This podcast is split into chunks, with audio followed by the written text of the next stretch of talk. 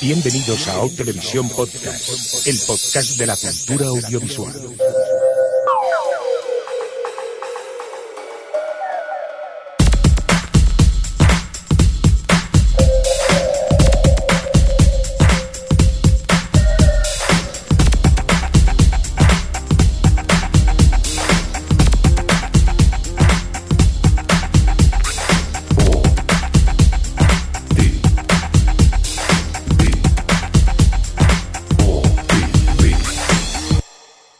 O Televisión Podcast. O Televisión Podcast.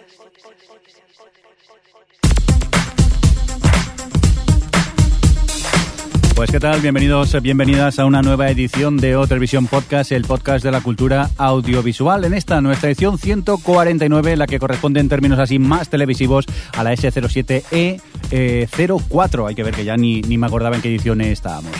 Pues nada, dicho esto, dejarme presentar como siempre al equipo habitual. Por un lado, vía Skype, y hoy los tenemos a los dos bien junticos. Tenemos a, a Adri, ¿qué tal? ¿Cómo estás? Hola. ¿Cómo va todo? Pues aquí tengo a Alex a mi lado. A mí me lo estoy echando miradas aviesas. Sí, sí, hoy Y me- levantándole la ceja. Son miradas seductoras más bien. Hoy me da un poco de Ay, te miedo. puedo tocar la, La mano, la mano, la mano. tocar la pierna. Me da miedo porque podéis acabar a hostias y eso me da un poco de miedo. Al menos vía Skype gritáis, pero no os podéis pegar. Y nada, quisiéramos saludar también a Javier Fresco, quien a última hora pues está pachuchillo y no ha podido venir. Pues nada, le mandamos muchos ánimos, que se recupere y esperemos pues que nada, en el próximo podcast lo tengamos ya por aquí. Así que yo aquí en el estudio estoy hoy, hoy solito. Vosotros dos estáis juntitos y yo estoy aquí bastante solito y se echa de menos así a, a Javi. Eh, vamos a saludar a la gente que tenemos en Facebook, que ya el otro día estaba yo trasteando el Facebook y veo que tenemos el- Febu, febu. 732 me gustadores. Es que no sé si se llaman así o cómo se llama la gente. Fans. Pues fans. O f- muy bien, pues muchas. pues muchas gracias por estar ahí, que, nos hace mucha ilusión teneros por aquí y saber de vosotros, que de tanto en tanto os vamos preguntando y vais respondiendo. Y ya puestos, pues vamos a por los followers de Twitter, que son 1852, pues también os saludamos, que como al igual que los de Facebook os queremos mucho y que estamos encantados de que nos vayáis dando feedback tanto por un sistema como por el otro. Pío, pío. Y creo yo que, que ya está, ¿no? Ya no estamos en más redes sociales de estas, ¿no? Porque como Google No, ¿no Plus tenemos ya... Google Plus? No, no, creo que no. Ya. Pero si es, si, es, si es la red social por excelencia. Sí, sí, es lo último, pero mira, somos unos, unos flojos. Por cierto, vamos a saludar a la gente del chat, que hoy parece que sí que vale streaming. La DSL nos está respetando más o menos y tenemos gente que nos está oyendo. Adri, te va a tocar a ti saludar a quien está por el chat en estos momentos. Pues tenemos a Adrià Bernarros, a Templier, a Royuco, Babui, Fredis, Dranor, Kiss, Uxama, Eove, Carlos FP82, Nagasector, Josito PB y Palomix SZ. Pues nada, muchas gracias a todos vosotros por ser pacientes, porque hoy hemos avisado, como quien dice, 10 minutos antes de empezar a, grabar, porque no sabíamos muy bien si iba a ir el streaming o no. Y aquello de que convocaros a todos y que luego no funcione, pues digo, mejor probamos y, luego vemos. Y, de momento parece que, aguanta. Así que esperemos que, que esto funcione. Por cierto, ya puestos, también quiero pedir disculpas, porque parece ser que el último programa, el último podcast, el especial piloto, se ha dado un poquito de problema a la hora de descargarse. Algunas personas no podían descargárselo eh, de iTunes y a veces también les daba problemas eh, en iBox. No sabemos muy bien qué ha pasado, sinceramente, pero nosotros en el servidor lo teníamos y es más, nosotros cada vez que alguien nos comentaba que había problemas, lo hemos estado probando y todo funcionaba bien, así que estamos investigando qué puede ser, si es nuestro servidor que ha habido algún problema o la sincronización con iTunes o esas cosas. Como de informática sabemos más bien poco, pues tampoco podemos informar mucho. Eso sí, eh, sentimos eh, los problemas que os ha dado y os pedimos también disculpitas, pero bueno, esperemos que este sí que funcione, por favor, porque parece que estemos gafados últimamente. ¿Y qué más? ¿Nos queda algo más o qué? Porque estáis muy callados vosotros. Hoy que estáis juntos no decís nada.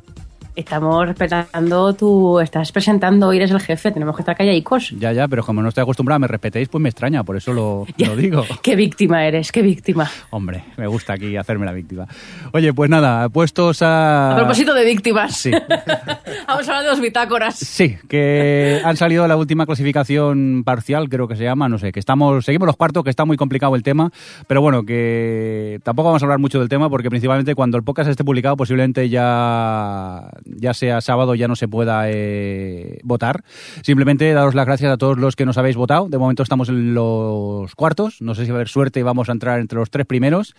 Y a partir de aquí, a ver si hubiera suerte, ganamos y Alex nos Fritz. puteamos para que todos eh, suframos viéndose. Pero bueno, bromas aparte, que muchas gracias a todos por habernos votado y que quedemos los cuartos, los quintos o donde quedemos, que, que, oye, que hace mucha ilusión estar tan arriba y, y ver que nada, que la audiencia nos, nos, nos soporta y nos da apoyo también y, y que bueno, que vota cuando se lo pedimos.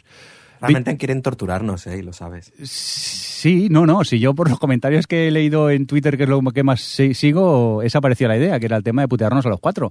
Que lo hubiéramos hecho encantados, imagino. Bueno, cuando fuéramos por la cuarta temporada de alguna serie, a lo mejor ya no tanto, pero bueno, la intención era lo que contaba. Venga, y vamos rápidamente a por la encuesta y a por noticias, que es que hemos empezado hoy con muchos pi, por lo que veo. ¿Tenéis la encuesta a mano? No, no, sí. ¿A qué Sí. no? Sí. Oh, me sorprende. Sí, sí, sí, sí. Venga, cuéntame, ¿qué preguntamos en, en el podcast anterior? Que la gente ha ido votando. Pues preguntamos cuál había sido el mejor piloto de los que se habían estrenado esta temporada. Y se han mantenido los puestos. Bueno, creo que en el segundo, ¿estaba el segundo?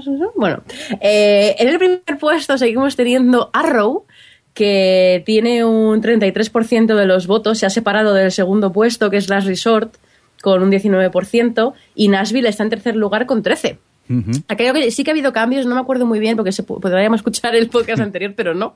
Eh, yo creo que ha habido cambios a medida que, que se ha visto más capítulos. Luego están por ahí Go On, la cuarta, con 14, eh, no, perdón, con 10% de los votos y Revolution con el 5%. Ujú. Luego hablaremos de, de algunas series al final de las que hemos estado viendo, que hemos siguiendo y creo que la cosa va mejorando, ¿no? Que tras el piloto muchas de ellas han ido mejorando, ¿no? Sí, luego lo comentamos. Muy bien, pues venga, cuéntanos qué ha votado la gente en cuanto al peor piloto estrenado esta nueva temporada. Pues con un empate, ah, tenemos las cuatro primeras, con un 14%, perdón, con un... Ah, no, miento, miento, miento, estoy mintiendo mucho. Uy, sí, tenemos sí. la primera Revolution, que con un 14% es la votada como la peor de los pilotos estrenados. Y luego tenemos un empate entre las tres siguientes, que son Beauty and the Beast, The Guys with Kids, la favorita de Alex, No y criterio. Animal Practice, que con las tres tienen un 11% de los votos. Muy bien, pues nada, hasta aquí esta encuesta en la que afrontamos mejor y peor piloto de esta temporada. Hoy no tenemos encuesta, principalmente porque se me ha olvidado. No hay otra. No, otra si sigue activa esta o no sigue activa ya. Sí, de momento sigue activa. Si queréis podéis ir rebotando, pero bueno, en breve eh, a ver si se nos ocurre otra y la, y la montamos y os preguntamos. Venga, dicho esto, ¿os parece si nos vamos rápidamente a por un indicativo y empezamos ya a hablar de noticias, ¿no? Que esto es lo chulo y lo que nos gusta. Venga, Venga, dale. vamos para allá. O Televisión Podcast, el podcast de la cultura audiovisual. Bueno, pues eh, vamos a ello. Vamos a empezar hablando de noticias y hoy vamos a empezar por cine porque yo creo que, que lo merece, ¿no, Alex? Pues sí, hay que comenzar con la que ha sido la noticia de la semana. Espera, espera, espera, espera, porque sí. yo que esta, esta noticia va a traer cola y yo creo que se merece un indicativo, Jordi. ¿Pero qué dices? ¿Cómo voy a hacer un indicativo? Que sí, hazlo, Que no. hazlo. Bueno, va, pero así de prisa y corriendo, ¿eh? Un segundo, va. La noticia Star Wars. de la semana. Lo- a ver, mm, es lo que hay, ¿eh? Quizá luego... Vaya no, ánimos. no me ha dado tiempo a hacer más. Venga, cuéntanos, ¿qué pasa con la noticia de Star Wars de la semana? Pues que eh, Disney ha comprado a Lucasfilm Sí, y se ha quedado con lo- por 3.125 millones de euros. Le ha pagado a George Lucas y se ha quedado pues con el estudio y con la franquicia de Star Wars. wow. Es decir, esta- a esta noticia vienen unidas varias, entre ellas que Disney ha dicho que tiene planeada hacer una tercera trilogía de Star Wars. Bien, no. No. Bueno, a ver, como A ver, peor que la anterior trilogía, no. a ver, te pones en, en plan troll. Yo no soy anti nueva trilogía si se hace bien. Yo creo que hay gente ahí fuera que puede hacer, que puede vo- devolver el espíritu de aventuras de la saga y po- podría estar bien si se hace bien. Y luego que la, la mujer que se ha quedado al mando de Lucasfilm, que no sé si lo tienes por ahí, me lo chivas, eh, es productora de, ha sido productora de Spielberg muchos años. O sea, tiene, es una tía que yo creo que puede darle algo bueno a eh, Kathleen Kennedy. Eh, puede darle algo bueno a, todo esto, Sí, es productora de películas como Ete o Regreso al Futuro. Por ejemplo. Decir, realmente el problema de la, de la trilogía siguiente fue un poco que perdió ese espíritu aventurero y que parecía más hecha para vender muñequitos de Lego. pero verdad. salía, salía Jar Jar Binks, que era muy chulo. Ay, Jar Jar Binks, no habrás, no habrás heridas, Jordi. No habrá personaje más odiado por el fandom de, de Star Wars. No, y entonces, conforme ha salido esto, pues han empezado a salir noticias. Harrison Ford ha dicho que no le importaría volver a Star Wars. Carrie Fisher ha dicho también lo mismo. Y ya han empezado también los rumores para quién se encargaría de dirigir esta nueva trilogía. Aquí es un poco, eh, los fans querrían a alguien como Nolan o con experiencia, pero bueno, Yo pondría a Spielberg. Spielberg no va a hacerte Star Wars. No te va a hacer esta, pero yo creo que hay po- pocos hay que sean más adecuados que Spielberg en esto, para mi gusto. Yo creo que no, habría que coger algún director así joven que haya hecho alguna peliculilla, Hombre, desde luego eso, esto lanza una carrera. claro, y que con un poco de creatividad y que haga algo decente, eso sí. Luego, a ver, todo lo que traiga de... Yo, a ver, eh, creo que si Lucasfilm tenía que ser comprada por alguien, Disney, que... Y, y yo, ha habido como muchas críticas, pero yo creo que Disney precisamente ha demostrado que con las últimas compras que ha hecho, eh, lo ha hecho bien, porque Pixar pagó 6 billones de dólares por ella y, luego la- o sea, ha metido mano en algunas cosas que se ha notado, pero, pero la ha dejado ir bastante a su bola, con Marvel lo ha hecho muy bien. Yo creo que, no sé, que no, no lo veo como algo tan malo. Los, fans de Star Wars que se ponen ya la que, que se crispan por nada. Además, como si. Yo creo que es como que parece que el que la tenga Disney va a ser algo así como que van a prostituir la saga, cuando más prostituida no puede estar. Ya, Realmente, es que George Lucas es como, a ver, hijo mío. Claro, refiero, con, entre reestrenos, eh, que si el 3D, que si, es decir, Y no sé de qué se quejan la- los fans. Claro, Lucas. Star Wars, la Clone Wars, los juegos, está todo. Y luego, bueno, yo creo que, le- que se le caía la cara de vergüenza o algo. Y va, por cierto, ya lo digo, todo el dinero que le han dado por Lucasfilm lo va a donar. ¿Todo? A- sí, eso ha dicho a, a esto, a, bueno, sí, a- bueno. Eso a lo diré. mejor, a ver si será un rumor como lo de Iniesta y lo de la selección también. Sí, ¿Eso está este lo, lo ha dicho, que lo iba a donar a, no sé, ahora mismo no sé qué, a qué organización, pero que lo iba a donar íntegramente. A la George Lucas Educational Funda- Foundation. Pero- Ah, que, se- ah, que tiene George Lucas en el nombre. Pues vaya tela. Pero digo yo que se guardará algo para comprarse una camisa nueva, ¿no? Si no será por dinero este hombre. Vale, a ver, si este está, está llorando por la venta eh, con su, en su sofá de oro y limpiándose las lágrimas con sus billetes de 100 dólares.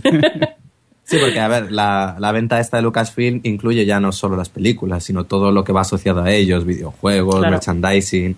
Y aquí han salido una serie de preguntas. Por ejemplo, ¿tendremos un parque temático de Star Wars? Ahora que lo preguntas, el otro día vi que resulta que sí que era un planning, o sea, que había plannings y, y mapas y tal, que era algo que se estaba planteando desde hace tiempo. Y claro, con Disney detrás es más que una realidad, yo creo, porque además en el, en el parque de Orlando, que tienen tanto hueco para hacer, que son todo mini parques, eh, yo he visto los mapas y tal, está todo como muy pensado.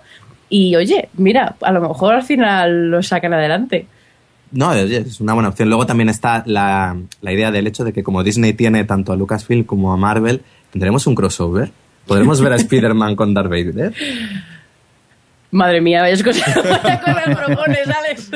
No sé, yo así un poco por cerrarlo, no sé, Jordi está muy callado porque creo que esto se la refanfinfla un poco. A mí sí, yo eh, confieso que de Star Wars nunca he sido fan. Las he visto y digo, vale, pero tampoco eh, he vibrado como los fans fa- acérrimos a la, a la serie. Y ahora a lo mejor me odiará mucha gente, pero es verdad, es eh, ni fu ni fa. Y la verdad que me da bastante igual este tema.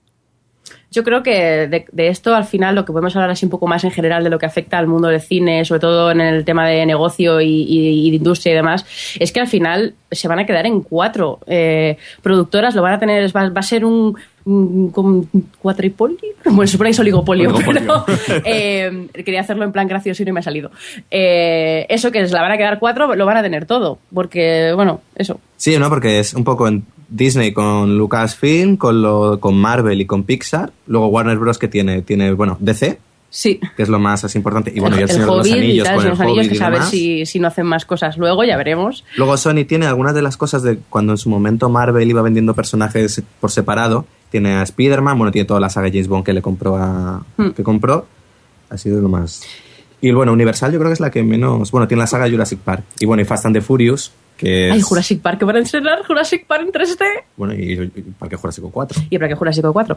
Eh, pero bueno, eso sí que, que tenemos. Sí, bueno, luego 20th Century Fox, que Sí. con James Cameron y Avatar pues ya lo tiene todo, bueno, además de la saga de Alien, Y X-Men. bueno, y X-Men y Ice Age. Y luego está este que es pequeñito, Lionsgate, pero que a lo tonto tiene entre Crepúsculo y los Juegos del Hambre, se ha hecho con dos sagas muy, muy potentes.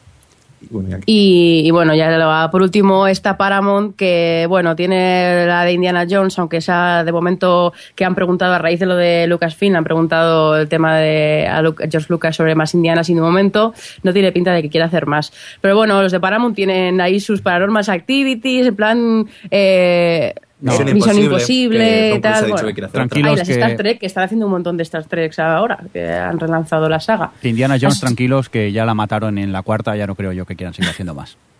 La que no existió. Si funcionó en taquilla, Sí. ¿tú qué crees? Que la, Sí. la calidad no les da, no les importa mucho. Mira Paranormal Activity. Oye, pues al final no ha recaudado tanto como las anteriores. Pero da igual, quiero decir, costó 15 billones de dólares y ha recaudado ya 100. Bueno, sí. quiero decir, no sé, no, creo que era, sí, 90 en todo el mundo ya. Es como... pff. Oye, y eso el fin de semana pasado. Bueno, eso, que no sé, nosotros nos ponemos aquí a hablar de nuestras cosas. Es horrible, me siento completamente ignorado hoy. Yo intento cortarlos y, y no hay manera. Es la última vez que estáis juntos grabando el podcast. Esto no puede ser. Oye, que por cierto, que hablando de, de- de taquillas y esas cosas, ¿qué pasa con lo imposible, Alex?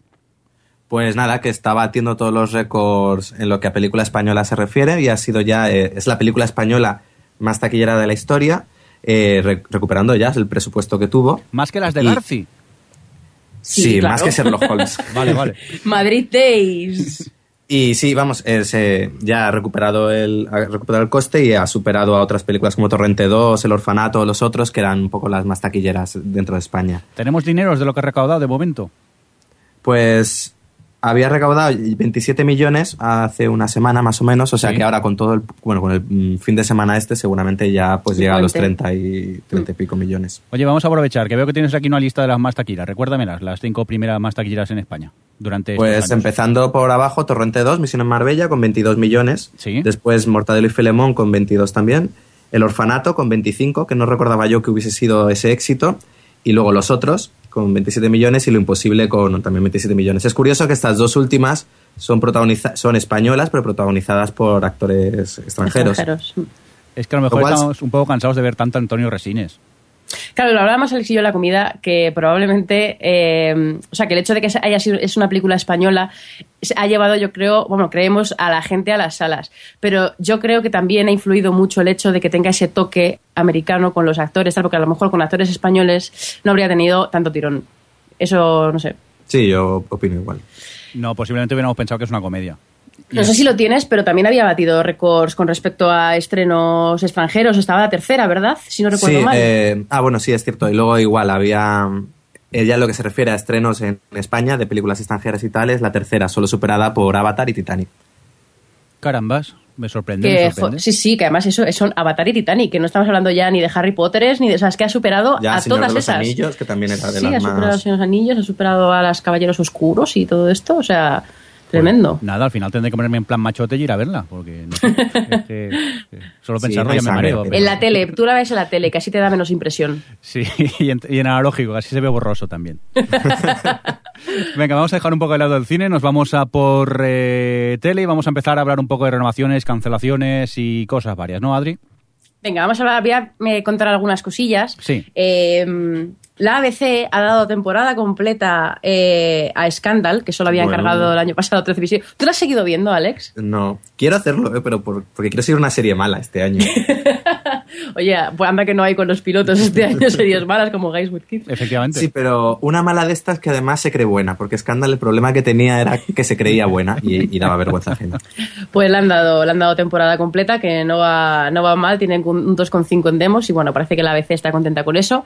Eh, luego tenemos, tenemos The Neighbors, The Neighbors han dado temporada completa también, que yo estoy muy contenta porque no sé si vosotros habéis seguido con ella, Jordi y Alex dice que no. Yo he visto tres, de momento, o no cuatro, perdón, ayer, ayer vi el cuarto. Y El cuarto es el de Halloween. eh, no, ese es el Ay. quinto. El cuarto es el de que el niño pequeño va al cole, para entendernos. Ah, vale. Pero bueno, Sí, sí, que no. me, me estoy riendo mucho con ellos, ¿eh? Yo también, ese cada capítulo que pasa me río más y ya con el de Halloween fue eh, el despiporre total. Estoy súper contenta con The Neighbors y sorprendida sobre todo porque es una serie muy clásica realmente en el fondo, pero funciona muy bien y la han dado temporada completa, lo cual mola. No, no, es una comedia así, simpática, súper absurda, pero yo tiene momentos que me río a carcajadas, cosa que muchas Sí, sí. comedias últimamente no, no, no me pasa. Cuando, cuando veas el de Halloween me cuentas, ya verás. Muy bien. Pues nada, iba a comentar lo de que Hell on Wheels eh, le habían dado una tercera temporada de 10 episodios, pero con la intención de que Javi nos contase, porque estaba muy a tope con la serie, pero una pena que se ponga buenico, Javi, ponte buenico, que no ha podido estar aquí. Nos cuenta qué tal. Por cierto, que tú comentabas lo que le han dado una tercera, pero que de momento está el tema un poco en, en espera porque el showrunner ha- se ha ido. Ha ¿De Hell on que- Wheels? Sí, de Hell on Wheels. Ya ha Ah, no dicho que, que sí, que no, que no quería seguir tra- trabajando en el proyecto, justo poco después de darles la tercera temporada. Y ahora están en busca de, de showrunners, porque parece ser que nadie se quiere encargar. No sé. Eso no da mucha No da confianza en mucha la serie. confianza, ¿no? Pues, pues no sé, no, no lo había leído, la verdad. Yo decir, Bueno. la primera temporada me gustó mucho, la segunda la tengo pendiente, pero es que, es que no tengo tiempo. El Fallout 3 me quita toda mi vida, o sea que ya no sé qué hacer. Ya a ver si me pongo eh, en ella y, y- y la veo. La verdad que es un western, no es Deadwood, que nadie se crea que es Deadwood, pero bueno, que tiene su interés y que yo poco a poco cada día me va gustando más. Y es eso, con ganas de empezar la segunda cuando saque algo de, de tiempo. Esta es una de esas series que está pagando The Walking Dead. Piensa en ello. Por pues cierto, Walking Dead. nada, pues sí. No, Walking Dead, muy bien, luego hablamos de ella. He cambiado Ah, vale, mi, sí, mi sí, opinión luego de la serie. Os, os dejo que habláis y os, en- os pongáis en modo Walking Dead. Muy bien, por No, cierto. comentar que, que ya hemos hablado aquí alguna vez el spin-off de The Office, que estaba ya en preparación, que, que tiene grabado el piloto y tal, que se llama The Farm, que iba a estar protagonizado por Dwight. Pero finalmente la NBC ya es el segundo proyecto que cancela sin haberse sido, haber sido estrenado todavía. Y bueno, pues eso, ha parado el proyecto, no lo va a hacer. Y lo que pasa es que, bueno, se están planteando emitir el piloto como parte de, la, de esta temporada actual, que es la última que va a ser de The Office, pues eso, que es la novena o la octava. Bueno, eh, ya no sé ni por qué temporada voy de las series que veo, pero es lo que pasa cuando ves tantas. Pues eso, que, que lo van a emitir probablemente como parte de la, la temporada actual de The Office, el piloto.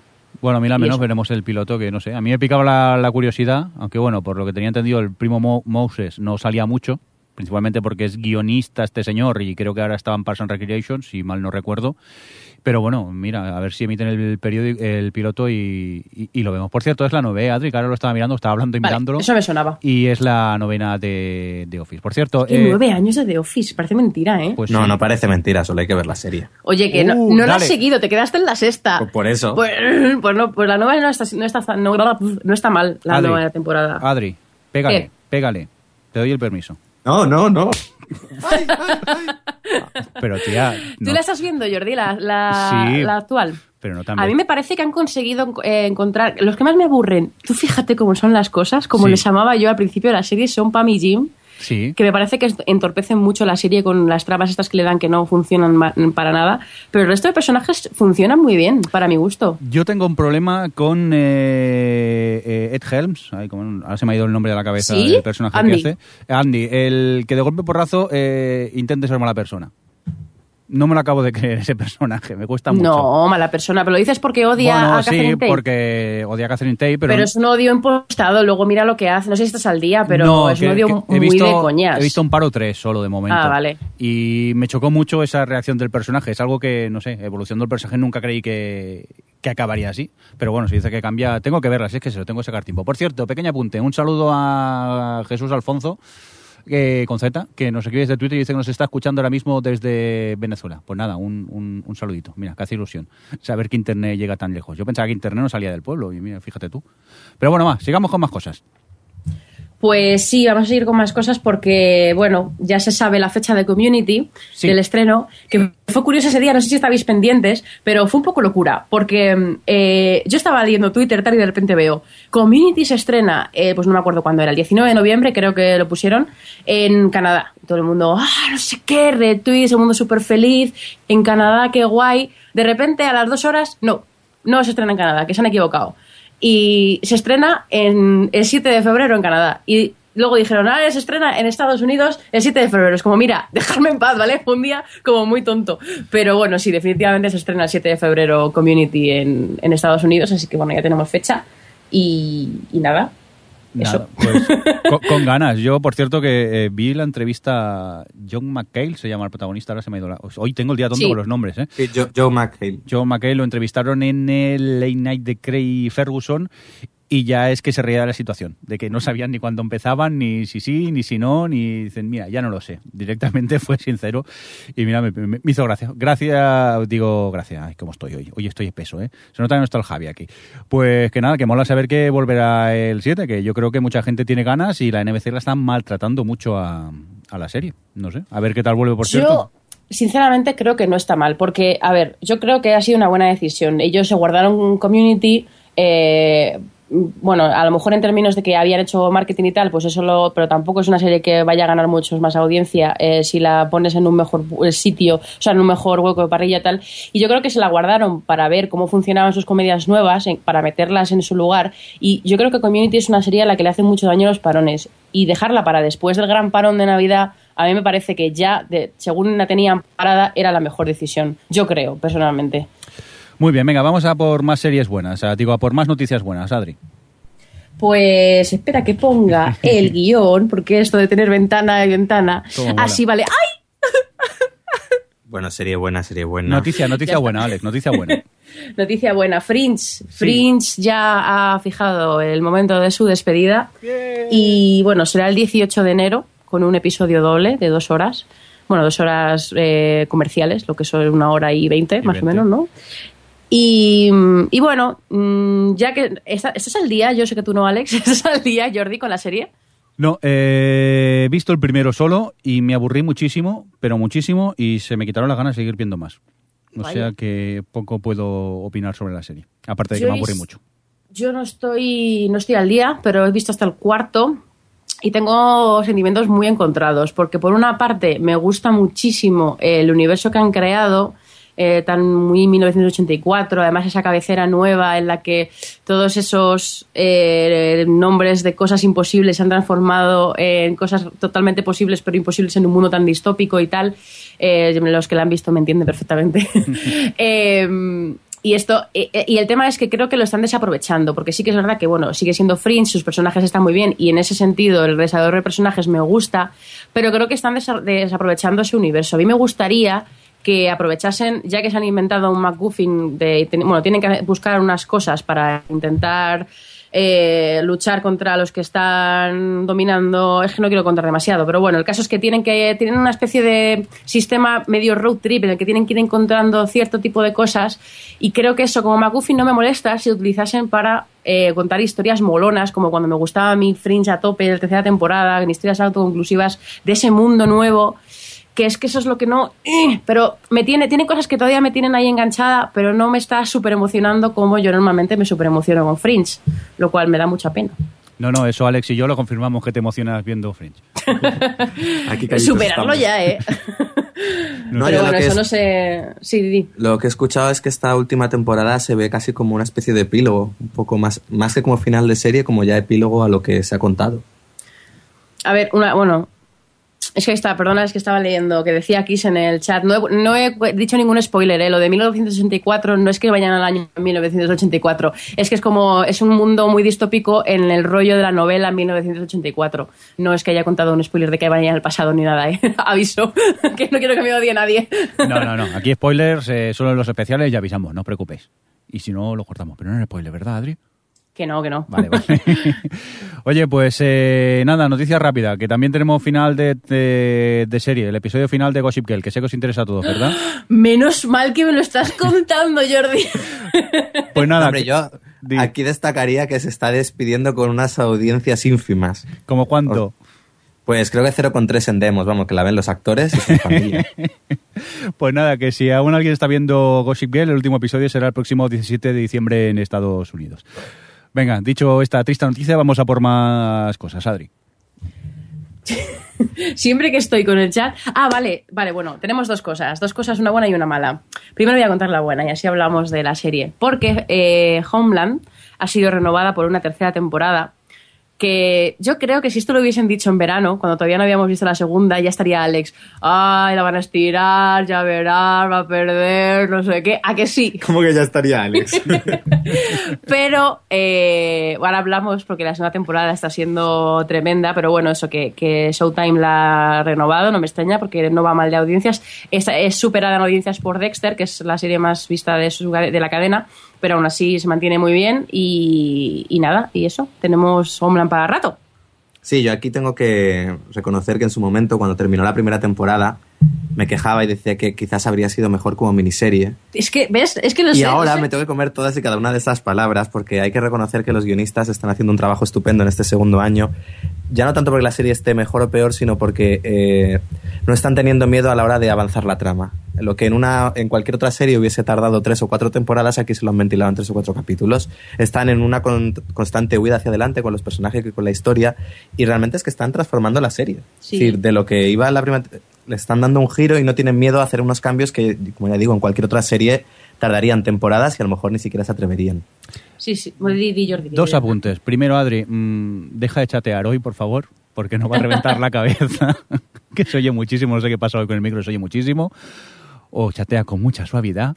Y nada, que yo que estoy contentillo con esta segunda temporada porque es que están pasando cosas que, eh, no sé, en cada capítulo tienes la sensación que esto podría ser un final de temporada que te podrían en cualquier otra serie haber contado 20 episodios hasta llegar aquí y aquí parece que en los últimos tres episodios hay momentos de rollo final de temporada, decir, hostia, me van a dejar un año aquí sin saber qué va a continuar pasando y cada vez me está gustando más la, la serie, me está enganchando la trama y cada vez la veo con más ganas, es de esas que al día siguiente de salir la, la veo. A mí me está gustando mucho, aparte de por lo que decís vosotros, porque mm, lo suscribo a todo, porque es una serie que ya en su primera temporada, pues bueno, jugaba mucho con eso, con el misterio, con la tensión, con el mantener al espectador siempre en, un, en, en el filo de, de que sufres realmente viendo porque necesitas saber, porque te ponen ahí y, y han buscado la forma de mantener eso que le, que le caracterizaba a la serie que ya no podían tenerlo por lo que había pasado y lo están haciendo, como dice Alex, quemando muchísima trama, eh, pasando cosas que, que tú, o sea, que jamás pensaríamos que iban a traer tan pronto en la temporada. Y claro, yo me pregunto, porque todavía lo están, como quien dice, en estos cuatro capítulos que hemos visto, poniendo, pero nos falta saber de qué va a ir esa temporada más allá de lo que de lo que ha pasado con Brody y tal, más allá de eso, tiene que haber algo hacia donde vaya. Y yo estoy deseando descubrir qué es lo que nos van a ofrecer. A mí, eh, salvando mucho las distancias, me recuerda eh, a cómo queman trama en 24 a veces. Aquellos super cliffhangers que te ponían y decías, hostia, esto es casi un final de temporada. Se nota que hay gente de 24 por, por en medio. Sí, de, mm, narrativamente de un modo completamente distinto, porque 24 era aquello que muy, muy. todo pasaba a toda hostia. Aquí se lo toman con calma a veces, pero que es eso, los cambios de trama, eso que te podrías pensar que, mira, aquí acabo y sigo en otra temporada, eh, que es que llevamos, ¿qué? ¿Cuatro o cinco episodios solo? Sí, seis. Sí, sí, Seis. yo lo que sí que noto con, con 24 así, o sea, es la sensación de urgencia que tenía 24 con ciertas tramas y luego, claro, me- mezclar tramas políticas con policiales y tal, ahí sí, pero quizá no lo veo tanto, bueno, no lo sé, uf, puede ser, son los mismos, quiero decir, eh, eso, esa realidad está ahí, esa es gente que ha trabajado en 24 y es normal que encontremos similitudes. A mí lo que, lo que me intriga es decir, si estamos en este punto en la serie, ¿de qué va a ir la tercera temporada? Pues no pasa nada, porque ahora ya puedes confiar en ellos. Claro, yo ahora confío ciegamente, pero cuando tú piensas, dices, seguramente Showtime tiene pensado que esta serie le dure como mínimo cinco años, porque leí la noticia de que el actor había, el que hace de Brody, había firmado por siete años.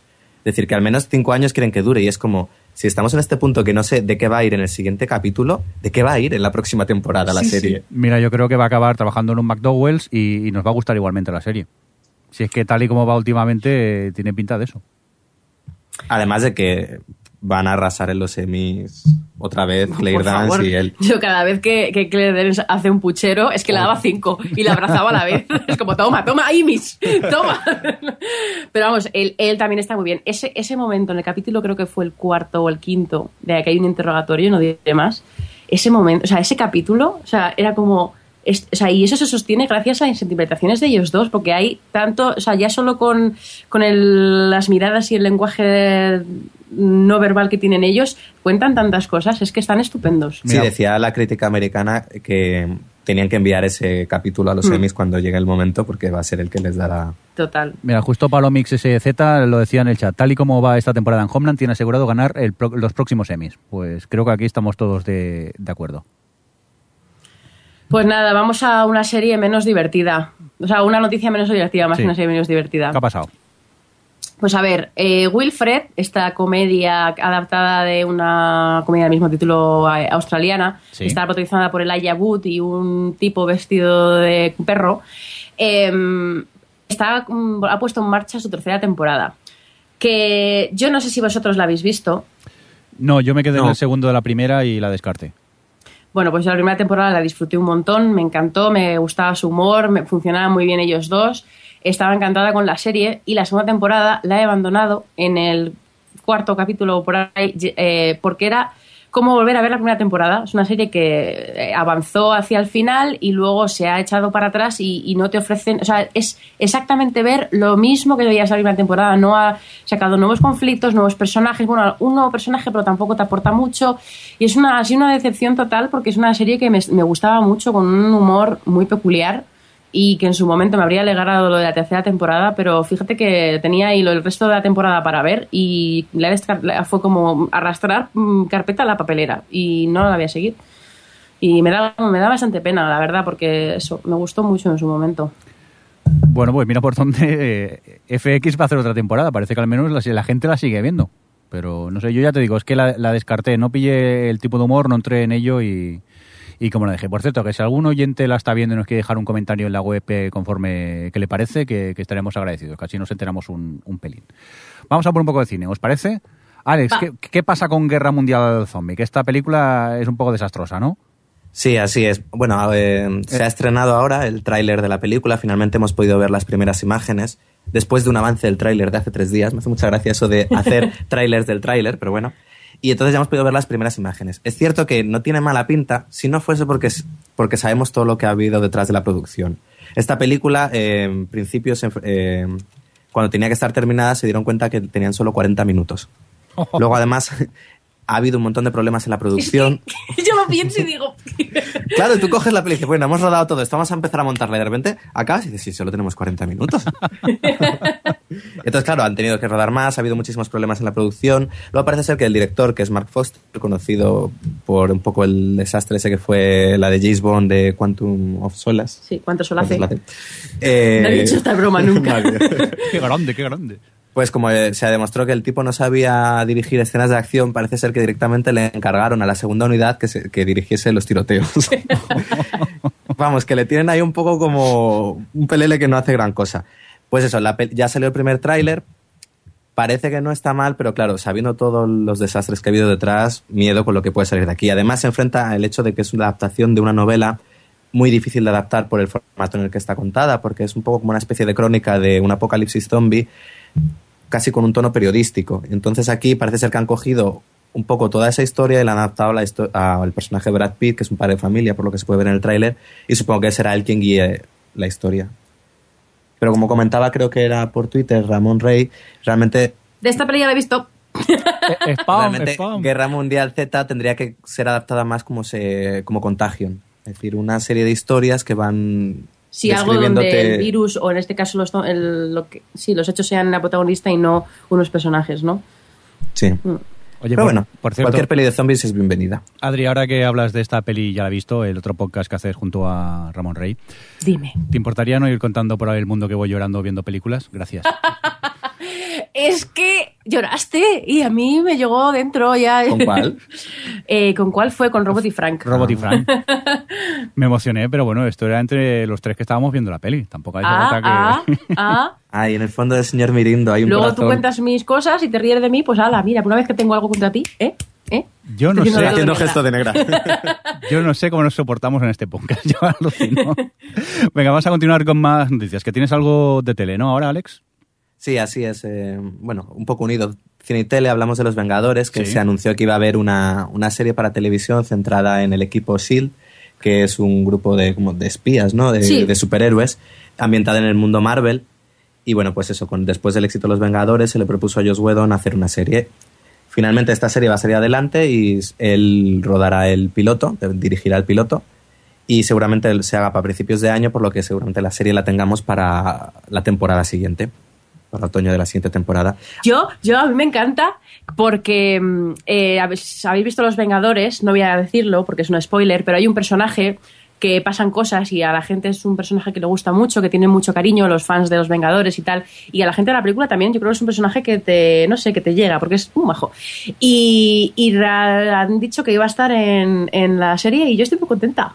Sí, la verdad que eso fue un poco una sorpresa, pero parece que sí. Realmente es que ese personaje es un poco el típico personaje que siempre hace Joss Whedon, mm, bastante entrañable, Hmm. que hace que, ah, pues eso, con dos escenas realmente en Los Vengadores ya te, te cae Sí. muy bien. Pues parece ser que lo van a recuperar. Por ahora no se sabe gran cosa sobre, sobre el reparto y supongo que conforme se acerque el rodaje iremos conociendo más noticias. Muy bien, pues vamos a continuar con más tele, con una noticia que yo todavía no sé de qué me está hablando Adri. ¿Qué- ¿De, de qué va esto? A ver, es que aquí hay un salto generacional. Pero muy grande, muy grande. Porque yo cuando tenía, pues no sé, 13, puede ser 12 Sí, años, quizá. y yo menos. Sí, tú menos.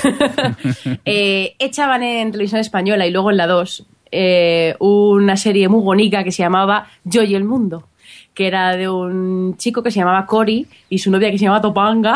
Yo creo que eso es lo que nos ha marcado a todos. Topanga. Topanga. Eh, Con unas tetas de aquí a Valladolid. cierto, una chica se había desarrollado muy pronto. Y, y esto, bueno, era la típica serie de. Pues una- era una sitcom con, de protagonizada por adolescentes en el mundo de adolescentes y ya está, no era, no era, no tenía nada del otro mundo, pero la verdad es que en mi generación, o sea, en mi momento, en ese momento, la veíamos todos. Y, y Disney va, dice que va a hacer una continuación de, de la serie, que, bueno, en su en original se llamaba Boy Meets World y la nueva serie se va a, se va a llamar Girl Meets World, que es eh, seguirá supuestamente a la hija de Cory y Topanga, que eran los protagonistas de Yo y el Mundo. Y bueno, se supone que quieren eh, coger a los dos actores que hacían en su momento de, los chavales para hacer de los padres, supongo. Y bueno, no se sabe mucho todavía sobre el tema, pero ahí está. Yo a mí pues, me hace un poco de ilusión, sobre todo por verles a ellos ahora. Por ver, porque además eran una pareja que no era como el resto de las mm, lo que estamos acostumbrados en las series adolescentes, que eran unos novios que se tiraron toda la serie juntos, que eran chicos de 15 años que se tiraron, pues eso, juntos toda la serie, al final se casaban, o sea, no sé si me acuerdo si se casaban, pero desde luego se iban a vivir juntos. Bueno, ahora Con- los veremos ya separados y con hijos, seguramente. Hombre, si es la hija, pero vamos, sí, que a mí me hace un poco de ilusión volver a verles después de tantos años. Sí, porque además ellos no han hecho gran cosa. Mm. Pensé que la que hacía Topanga presentaba un programa allí de un magazine o algo así, pero... Estoy alucinando mucho en el chat porque, eh, por ejemplo, eh, Eove dice, joder, he venido desde la cocina corriendo al escuchar Topanga. Es que.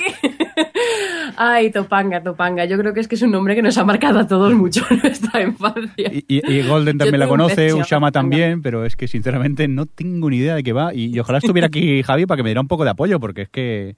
No pues sé. es una serie que yo en su- no, sé, no sé si tú, Alex, viste el final en la tele. Yo nunca No, llegué a ver el final en la tele, pero hace poco, sí, hace poco, hace poco. ¿Quién dice hace poco? Dice hace tres años, pero eh, pusieron en YouTube el final y yo lo vi y bueno, unas unos lagrimones. Qué bonito Con el es profesor final. despidiéndose. Con el profesor decidiéndose de todos. Oh, yo, yo, yo, yo, madre mía. No sé si la, la gente que haya visto en su momento Yo y el Mundo, si no habéis visto el final, os recomiendo que vayáis a YouTube, porque seguro que sigue estando. Es tan bonito. Venga, vamos a dejar esta porque como no sé de qué habláis, pues estoy un poco perdido. La siguiente noticia, ¿de quién es? Pues eh, vamos a volver a hablar de Battlestar Galactica. Sí. La noticia galáctica de la semana, ¿no? Eh, no. Esta vez ya no, ¿no? Ya no. Galáctica. Bueno, vamos a hablar de, de Battlestar Galactica. Tras el final de la serie se hizo un spin-off que era Caprica, eh, no funcionó y tras una temporada se canceló y se sacó un nuevo proyecto que también iba a ser una precuela que se iba a llamar Blood and Chrome. Este proyecto que comenzó como una webserie, luego lo promocionaron para que funcionase como serie y una vez rodado el piloto, eh, la cadena Sci-Fi decidió descartarlo. Pues ahora finalmente va a estrenar este piloto, primero lo va a hacer a través de YouTube para luego emitirlo en su canal y posteriormente venderlo en DVD y al menos podremos ver un poco qué era lo que querían hacer y quedarnos con las ganas en el caso de que fuese un buen piloto. El otro día vi unas imágenes. Está eh, Freddy de Skins haciendo de qué personaje Adama. hace? De Adama. Ah. Lo cual, teniendo en cuenta que en Skins el chico era bastante es soso. muy soso. bueno, no sé, yo la verdad es que después de Caprica ni siquiera la acabé. No por nada, la verdad es que hubo un parón, yo creo, y nunca seguí. Mm, y con Blood and Chrome, no sé qué hacer, ¿eh? Yo es que creo que Caprica tenía una cosa buena y es que era dentro del mismo universo, pero intentaba ser una serie diferente a lo que fue Galáctica, es decir, también abordando buenos eh, temas, pues eso, religiosos, políticos, pero desde un punto de vista diferente. Por eso no gustó. Y aquí con esta parece que querían volver a hacer un Galáctica 2, es decir, naves espaciales y batallitas. Pero bueno, al final la cadena no se quedó. Ya veremos si era por la calidad o simplemente porque decidía dar, seguir adelante e intentar buscar nuevas series. Yo, perdona, pero os he ignorado completamente esta noticia porque acaban de poner una foto de Topanga en el chat y no puedo dejar de mirar el chat, ya te lo digo ahora. casi que me arrepiento no haber visto la serie. La foto que han puesto es la foto del- de, la topanga del momento, ¿eh? O sea, una topanga que hacía de 14 años estaba así. Era, estaba muy desarrollada esta chica.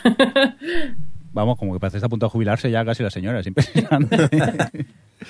Venga, vamos a continuar con más cositas. Nada, un nuevo proyecto que están preparando en la AMC, este Those Who Kill, que está basado en una serie de esas eh, suecas, si mal no voy errado, que tendremos ya la protagonista femenina, que es Chloe Sevigny, y también, por cierto, teníamos ya el protagonista femenino, que será eh, James Darcy. Eh, Protagonista femenino. Perdón, es que estoy mirando de reojo el chat todavía. No, no me pongáis más imágenes, por favor. Que si no aquí no hay quien se concentre. Bueno, pues eso, el, el- el protagonista masculino será James Darcy. No sé, a mí me pica la curiosidad el, este proyecto eh, de esta nueva serie que está preparando AMC. Tú, Alex, que tú sí que has visto series así nórdicas estas que ahora empiezan a ponerse de moda, ¿no? Sí, bueno, me terminé el otro día la de Bron Broen, El Puente. Sí. Y hay que reconocer que, que están bien este tipo de series. Bueno, es un poco como lo de la novela negra que se ha puesto de moda, pues se ve que ahora también se han puesto de moda la- este tipo de programas. Pero tienen ese punto en la ambientación tan frío, esos, esos paisajes, esos cielos siempre con esa luz que tienen ahí tan que te transmite esa soledad y ese Una y luego esas sociedades tan en teoría perfectas que luego esconden tantísima mierda debajo que son un buen sitio son un buen unos buenos ingredientes para luego hacer estas series tan Una duda, Alex. ¿Tú has visto eh, de la BBC Wallander? ¿Wallander? sí es, lo mismo es Sería ese tono. Sí Vale, básicamente es decir muy bastante deprimente Sí. y luego los casos bastante más rolleros como quien dice Mm, Bueno, pues mira, me has picado un poco la curiosidad porque Wallander es una serie que siempre me ha gustado. Quizá me cansa un poco que dure una hora y media los episodios porque son casi como películas, pero que bueno porque... Sí, yo la de Bron la, la recomiendo porque son 10 capitulillos eh, de una hora cada uno y te cuento una historia cerrada. Y la, la verdad es que al ser 10 capítulos no es de como ocurría con The Killing, que a lo mejor te mareaban demasiado con falsos culpables o con historias que no iban a ningún lado. Aquí tienen una trama y como son 10 capítulos, tienen que contarla en 10 capítulos y es, lleva muy bien todo el misterio. Yo la recomiendo. Vale, Eso vale. sí, es una serie sueca o danesa, no estoy seguro. Y bueno, pues... Bueno, Yo cuando vi, no sé cómo te volviste loco para verla. Yo la veía porque te- me bajé la versión de la BBC y entonces eh, hablaban en sueco y danés, estaba subtitulada en inglés y yo por encima tenía los subtítulos en español en color amarillo. Yo creo que peores cosas hemos hecho en, en Sitges, ¿eh? A veces. Bueno, Sí, bueno, últimamente ya no, pero yo recuerdo un año que habían eh, en pantalla eh, cuatro subtítulos, porque estaban en, en dos lenguas mm, asiáticas, no sé, pongamos que eran chino y japonés, no lo sé. Luego estaban en inglés, en francés, todo eso en la pantalla, y luego estaban los subtítulos electrónicos abajo en castellano y en catalán.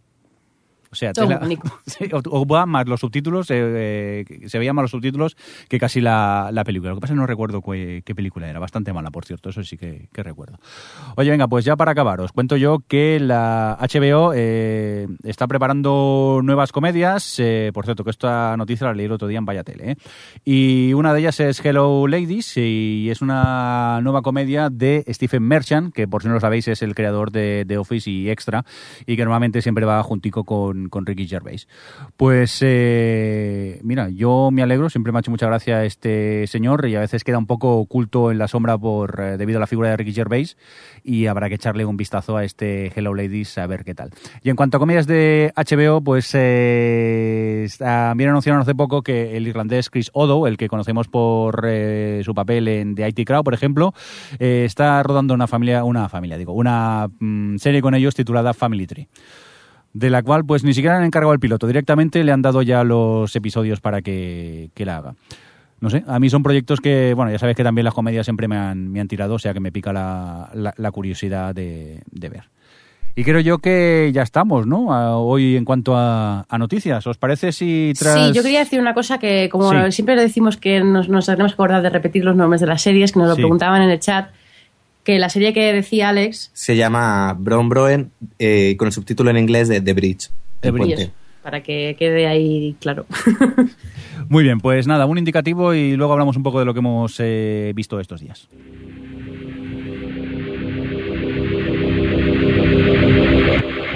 Comunícate con nosotros. Podcast arroba ohhtv.com.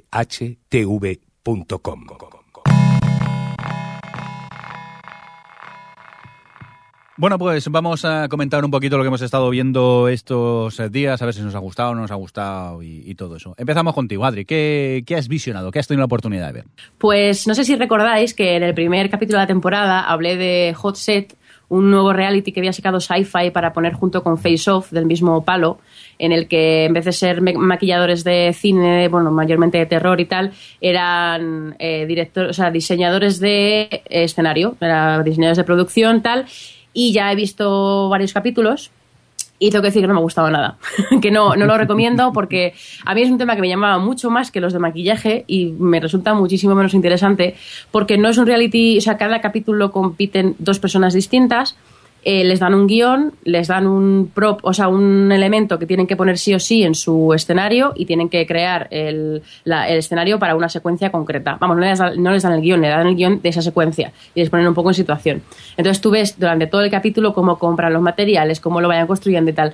Y no hay tanto de el elemento creativo, el elemento tal que puedes... Y esto, esto tan cerrado que se van un poco a la carpintería de la esquina, que no, realmente no, te- no es tanto de ver cómo funciona la industria, de ver cómo que aprendes cierto tipo de cosas, no, realmente, bueno, pues eh, hay decisiones creativas que, que te pueden molar más o menos, pero en general el formato además en sí, el montaje es bastante aburrido, o sea que encima no está bien eh, desarrollado la idea que tenían. A lo mejor con otro montaje, con otra idea, con por ejemplo, no ponen hablando, o sea, no ponen testimoniales de que ellos hablen y cuenten cosas, que eso podría haber estado interesante, no sé. Creo que es bastante fallido. Lo que sí que recomiendo, que me pareció muy curioso, es en el capítulo cuarto, eh, creo que es el cuarto. eh, la escena es una escena de, Alicia en el País de las Maravillas en las que tienen que jugar con las proporciones, porque tienen que hacerlo de tal forma que Alicia se haga grande y pequeña en la misma secuencia, evidentemente sin efectos especiales de por medio, porque ellos lo, que hacen cuando ya tienen construido, una de las form- formas en las que lo eh, eh, dan puntaje, bueno, dan puntos es ver cómo se ve en pantalla esa secuencia. Entonces, eh, está muy curioso para que veáis cómo muchas películas, por ejemplo, El Señor de los Anillos, que no está hecha, mucha de la parte no es digital, sino juegos de perspectiva y de cámaras, y ahí se ve muy bien cómo con un escenario bien hecho, que en este caso es una casa, puede parecer que alguien eh, de- va de pequeño a gigante en un segundo solo con esas perspectivas, y está muy curioso. Yo ese le recomiendo, pero el resto, mm, bah, pasar. El cuarto era. El cuarto. Vale, no, me, me sorprende porque me hace gracia. Lo comentaste como que te hacía mucha ilusión y luego ha sido Sí. un, un fiasco. Pues nada, la próxima vez lo vemos y luego opinamos. Bueno, yo lo quería recomendar. Toma jopetas. puya, toma puya. Venga, va, ¿qué más has visto, Adri? No, hablar vosotros y luego así intercalamos un poco, ¿no? Muy bien, pues os comento yo que tuve la oportunidad de ver eh, Mockingbird Lane, proyecto del que hablamos eh, miles de veces, eh, que era esa mm, nueva reinvención de la familia Monsters. La serie al final fue cancelada, pero decidieron emitir el piloto en, en la NBC. Y bueno, lo vi, mm, me entretuvo, pero tampoco es nada del otro mundo. Sí que es verdad que atufaba eh, muchísimo, me recordaba estéticamente muchísimo a Pushing Daisies, eh, que por otro lado pensé, con 10 millones que os ha costado el capítulo, el piloto, mira que habéis- podíais haber hecho episodios de Pushing Daisies y os hubierais hecho felices a todos.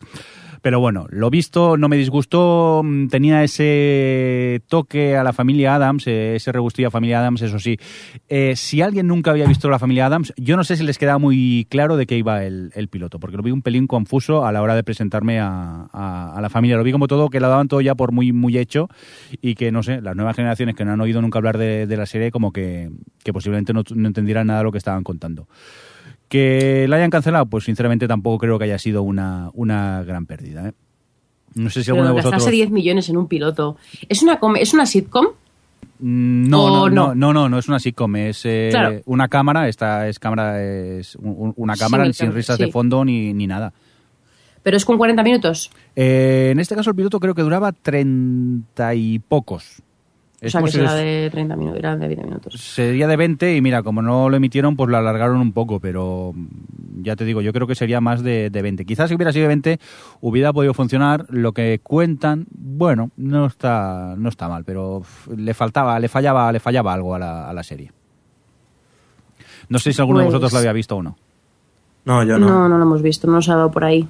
Vale. Antes de seguir, ya que, Sí. ya que Crespo no ha podido estar aquí porque está malico, Sí. que estaba en el chat, Sí. eh, ya hemos hablado de ello antes, Fresco, no sé si nos está escuchando, pero Sí. sí. él dice, insiste en que recomienda mucho Hell on Wheels, que la segunda temporada está muy bien.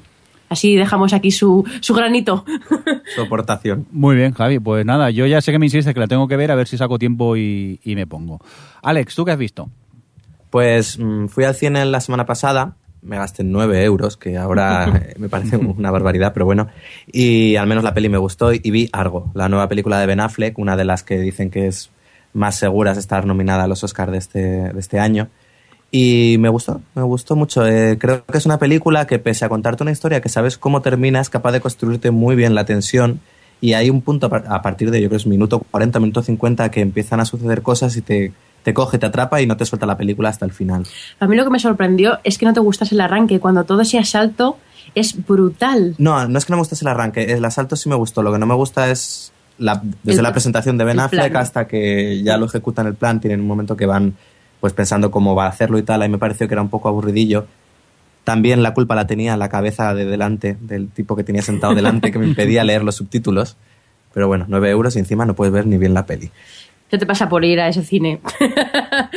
pero bueno, sí, yo, yo comparto lo que dice Alex. ¿eh? Yo no sé si la hablé aquí cuando la vi en su momento, pero, pero sí, sí, es un, es, una, es un gran thriller. De muy, además, pues, tiene muchos aires de, de Hollywood de los 70, además, aparte de que está en los 70. Y, mm, y funciona muy bien como thriller. O sea, y, eh, creo que combina muy bien eso con la parte política y luego un poco de humor que tiene, irónico hacia el mundo de Hollywood y tal, que están muy divertidos John Goodman y Alan Arkin en ese dúo de productores de Hollywood.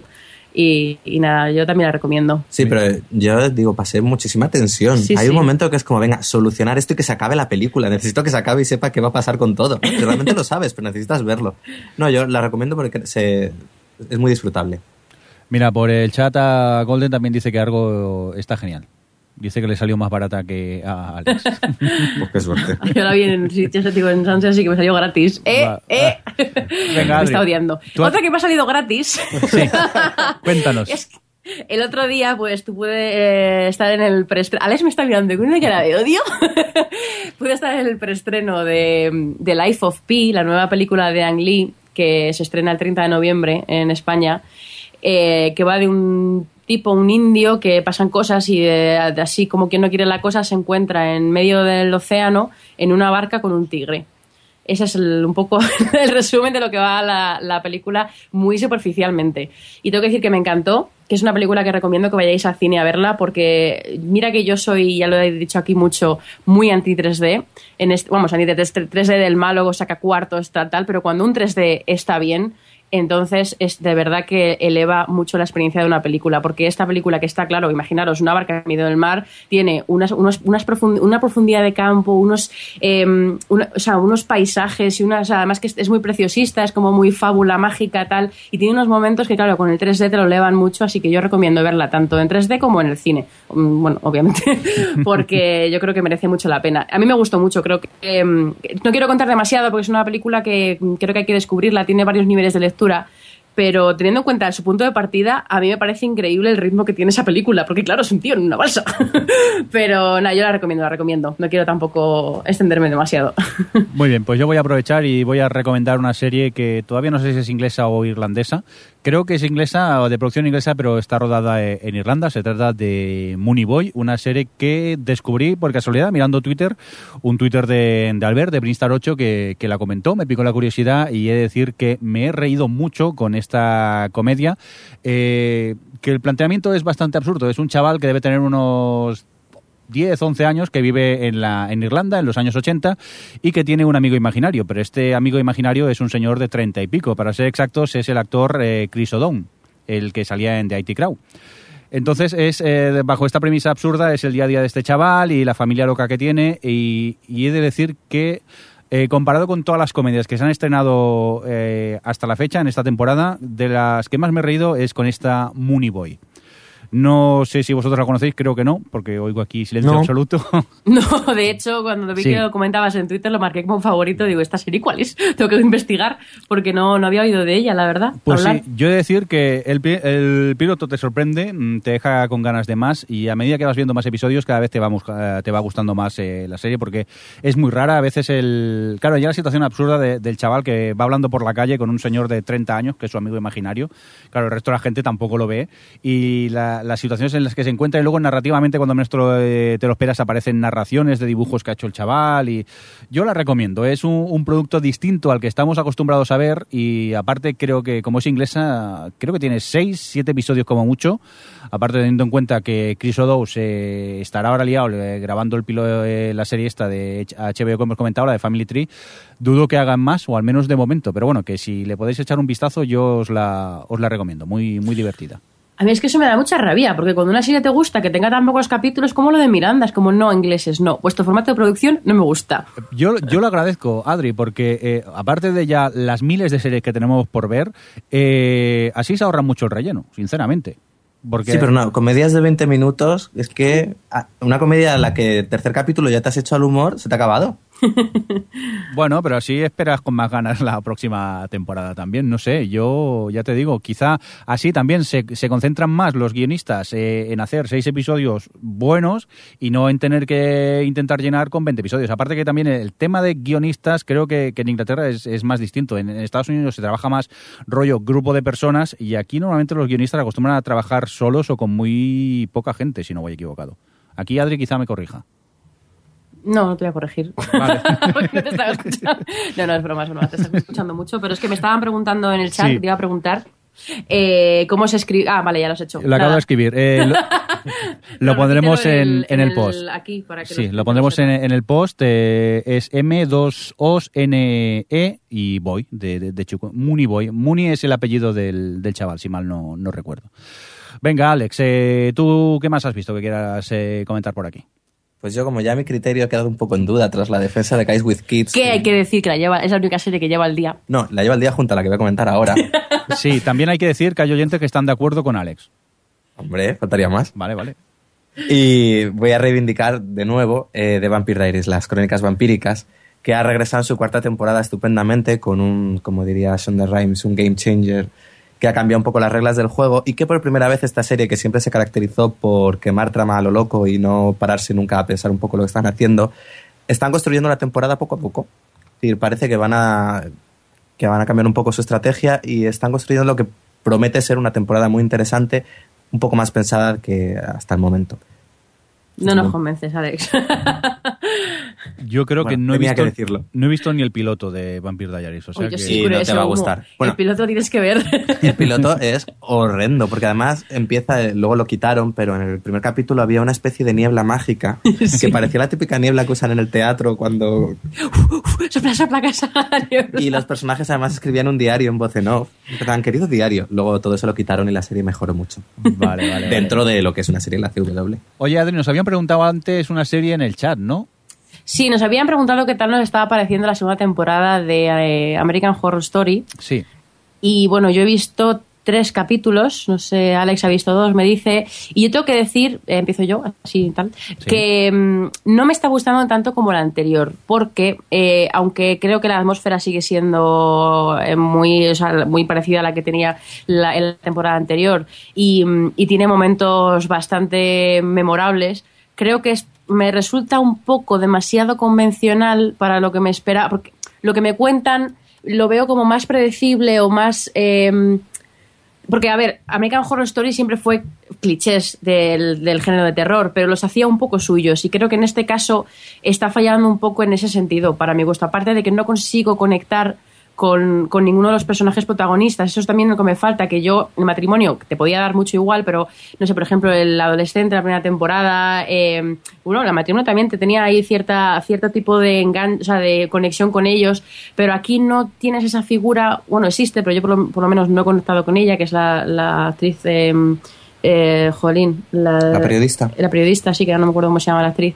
Em, porque, claro, con la monja no vas a conectar. Pero, o sea, me falta un poco estar más. eh, tener algo que me preocupe en la serie, que de verdad me importe. No sé qué opináis vosotros. Yo creo que, que no recuerdas del todo bien la primera temporada de American Horror Story. Me Hola. encanta como dice con todo como muy serio. Porque, no, porque es cierto que realmente la primera temporada también em- empezó igual, era todo cliché y al, y al principio era muy previsible. Luego llegó un punto, creo que era el capítulo de Halloween, donde ya un poco vis- eh, enseñaban sus cartas y te daban a entender que no, que no iba a ser simplemente una serie de fantasmas al uso y que jugaban a el más es mejor. Cuanto más acumulemos, mejor funciona. Aquí es cierto lo que, lo que has comentado de que no hay un personaje a quien engancharse. Porque, por ejemplo, está el que hacía de adolescente, que aquí Hmm. hace, bueno, está internado, pero tampoco te llega a interesar lo suficiente. Es cierto que Jessica Lange construye un personaje bastante curioso de ver y muy Sí. peculiar.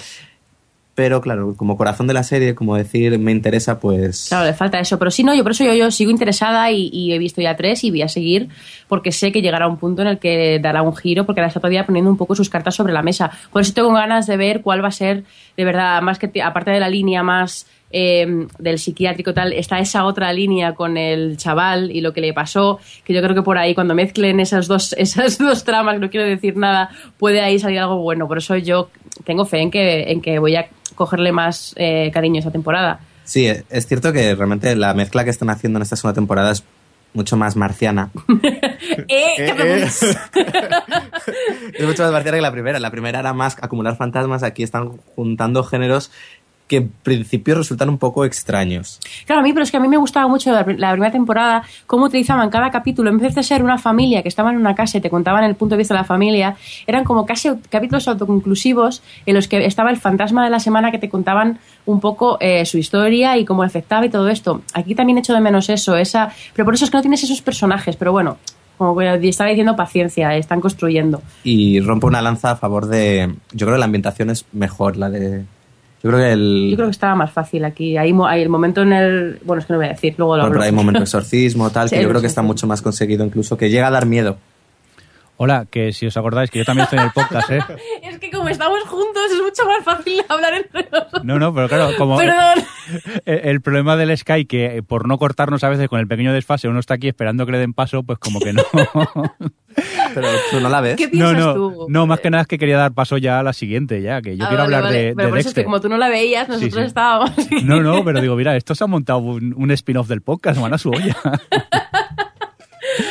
Pues bueno, yo eh, ya que he visto muchas series, no voy a comentar todo lo que he visto en estos días y tal, pero sí que quería hablar de Dexter porque es una serie de la que hemos hablado muy mal aquí en los últimos podcasts, incluida yo, que me decepcionó bastante la segunda la sexta temporada y que bueno que estaba ahí como diciendo sí que es verdad que con el cliffhanger final eh, daba a entender que podía mejorar y tal y tengo que decir que estoy encantadísima con la séptima temporada que tiene todo el potencial para convertirse en una de las mejores mm, que me gusta mucho cómo están llevando la trama vamos de los dos hermanos Eh, soy hiper fan de toda esa secuencia que tiene los, todos esos diálogos que tienen juntos en, el, en la parte de atrás en el callejón este de, atrás de la, de la comisaría bueno, y en general todas sus discusiones, y creo que lo están llevando muy, muy bien. Un, un- una historia o un, hemos llegado a un punto en la serie que era complicado desarrollar. Y de momento me está gustando muchísimo cómo lo están haciendo. No sé si tú estás al día, Jordi. Yo sí, eh, eh, estoy al día, principalmente porque sale Ivonne Stravinsky y uno se queda... me pasa como con la foto de Topanga, me quedo fijamente mirando la pantalla. Y bueno, me está gustando esta temporada. También he de decir, como siempre, que eh, el problema que he tenido yo con, con Dexter, que es empatizar con el protagonista, que me cuesta mucho.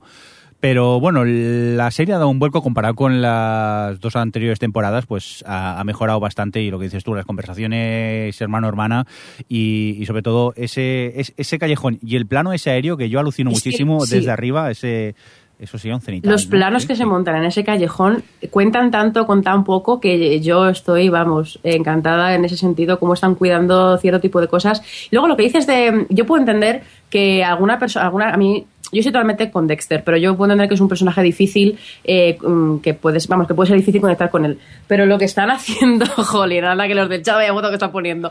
Lo que, lo que están, lo que creo que están haciendo muy bien, que ya empezaron la sexta temporada, que yo creo que si no te, si no te agarras a Dexter, según están llevando el personaje de Debra, creo que es muy fácil engancharse a ella. No sé si te está pasando a ti esto que no te enganches a Dexter, si por lo menos tienes esa empatía con el personaje de ella, que jolín, eh, te piensas un poco en frío en lo que está pasando y joder, es como, tía, lo estás llevando muy bien. Ahí está, está el problema. Que Que no me, te- no- cuesta creer, verdad. me cuesta creer su, su reacción, sin entrar mucho en Ah. spoilers. Por cierto, gente del chat, voy a desactivar que podáis subir imágenes porque no puede ser otra vez. Dejar a Topanga en paya, por favor. Están subiendo fotos sexys Así no de Lolita total de Topanga en el chat, que lo sepa la gente, para que sepáis lo- los que no venís al chat lo que os estáis perdiendo. Bueno, no vengáis muchos que creo que solo cambian 25 en el chat, ¿eh? que, que el de pago ya no nos lo podíamos permitir. Oye, pues creo yo que ya hemos comentado todas las series o os falta alguna cosita por comentar. No. Ah, ¿No? Bueno, eh, ¿qué te está pareciendo The Walking Dead, Jordi? Ah, bueno, es verdad, pues he, he de decir que me está gustando mucho esta tercera, tercera temporada, ¿verdad? Sí. Sí. Que es astro hoy con los nombres y con las temporadas. Eh, tengo la sensación que la serie está eh, cogiendo el tono del cómic. Estamos viendo eh, cosas eh, que sí que veíamos en el cómic y que no tenía la sensación de ver en la serie.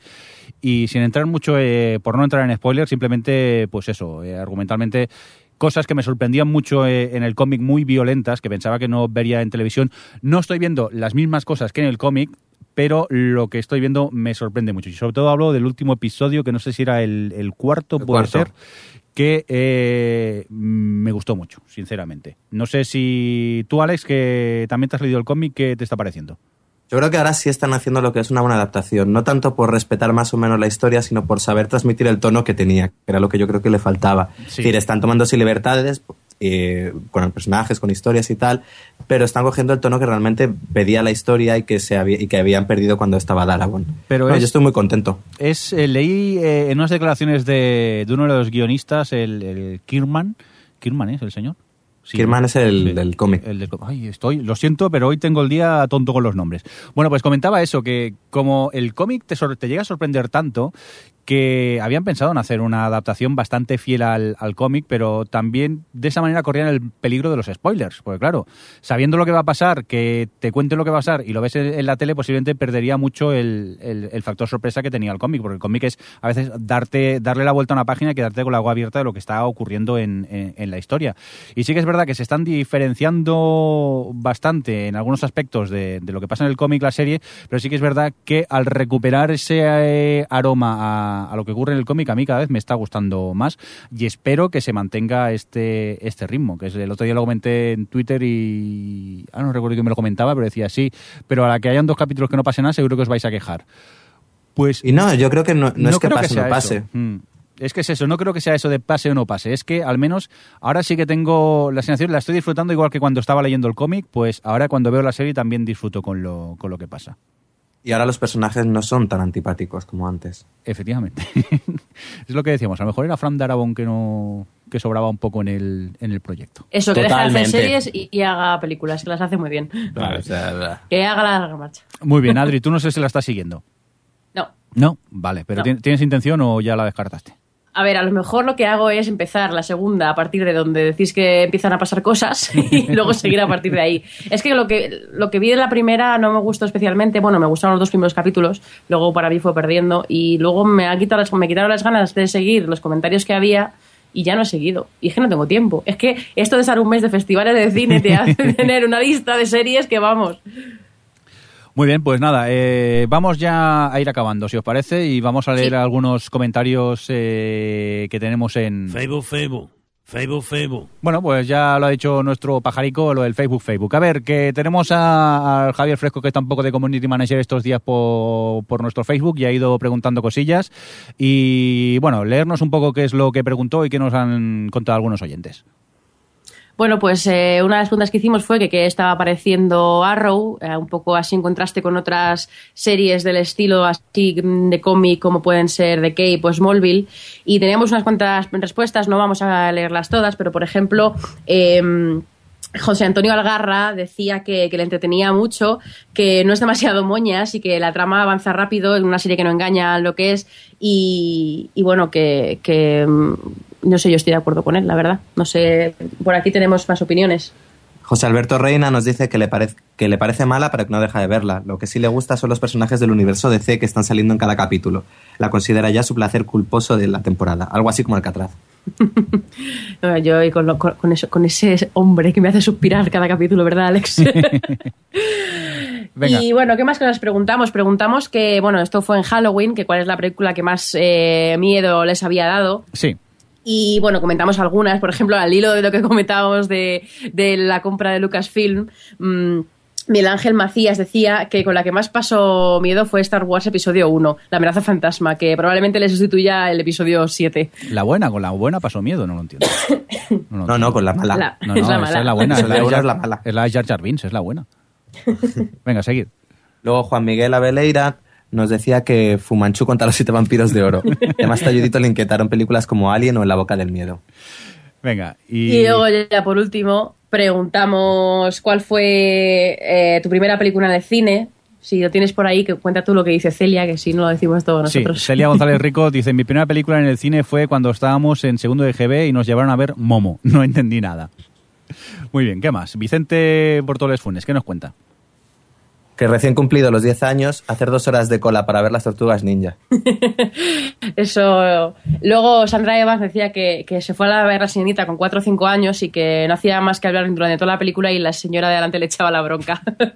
Eso Yo- mal por tu madre, Sandra. porque- Yo en, en eso, hace muchos años, fui a ver eh, Aladdin en, al cine en versión original y, y llego al cine y había un niño que a lo mejor tendría tres años, calculo yo, en un cine de versión original. Y estaba la madre y el padre hablando tranquilamente y yo pensé, bueno, serán ingleses, yo qué sé. Aunque hablaban castellano me sorprendió. Total, que empezó la película y ¿qué pasó? Que el niño se aburrió y se pasó toda la película girado y mirándome a mí fijamente. O sea, apasionante. No hablaba, afortunadamente, no hablaba como Sandra Evans, pero sí que es verdad que vi a Aladdin mientras un niño me hacía de stalker y me miraba fijamente. Dios mío, qué presión. Qué incómodo. Sí, no, no, Y totalmente. luego, bueno, David Alonso nos, nos, pero nos comentaba que, que la primera película que vio en el cine fue Beetlejuice con 8 años y luego la segunda Batman. Y dice, ay, los comienzos de Tim Burton. Y yo tenía una pregunta, sí, en Sí. plan rápido. ¿Cuál- ¿Os acordáis de cuál fue vuestra primera película en el cine? Yo, La Bella y la Bestia. Yo no me acuerdo. Pero creo que fue alguna de Disney que fuimos hasta Barcelona en metro con mi madre para verla. Pero la que sí que tengo constancia fue la de ET cuando la estrenaron eh, en el cine de mi ¿Qué lo pueblo. estaban haciendo? Claro, tú. Y la dieron en el cine de mi pueblo eh, de reestreno, ¿eh? No cuando la habían estrenado, sino mejor seis o siete meses después, que es lo que hacían en mi pueblo, que daban dos películas por cuatro duros. Y, y vamos, que el cine estaba a petar, que la gente estaba hasta de pie viendo la película porque vendieron más, más entradas que, que asientos. Que sí, que tengo no nada, mamones. tú Ya, ya, viendo ya lo sé. Iros, iros lejos. que es broma. Yo recuerdo que, que me, me llevó mi tía cuando era súper pequeña a ver El Oso, esta Sí. película de un, que no tiene diálogos, que es de un oso que se, que se muere su madre y se pierde y come setas y se le da un... un- bueno, bueno, que es, es una película que la verdad es que no he visto desde entonces y la tengo grabada a fuego por lo que me impactó. Era como, ah, yo creo que mi tía me ha... Con eso me he marcado para el resto de mi vida. Pero bueno, pues nada, yo creo que ya podemos ir dejándolo, ¿no?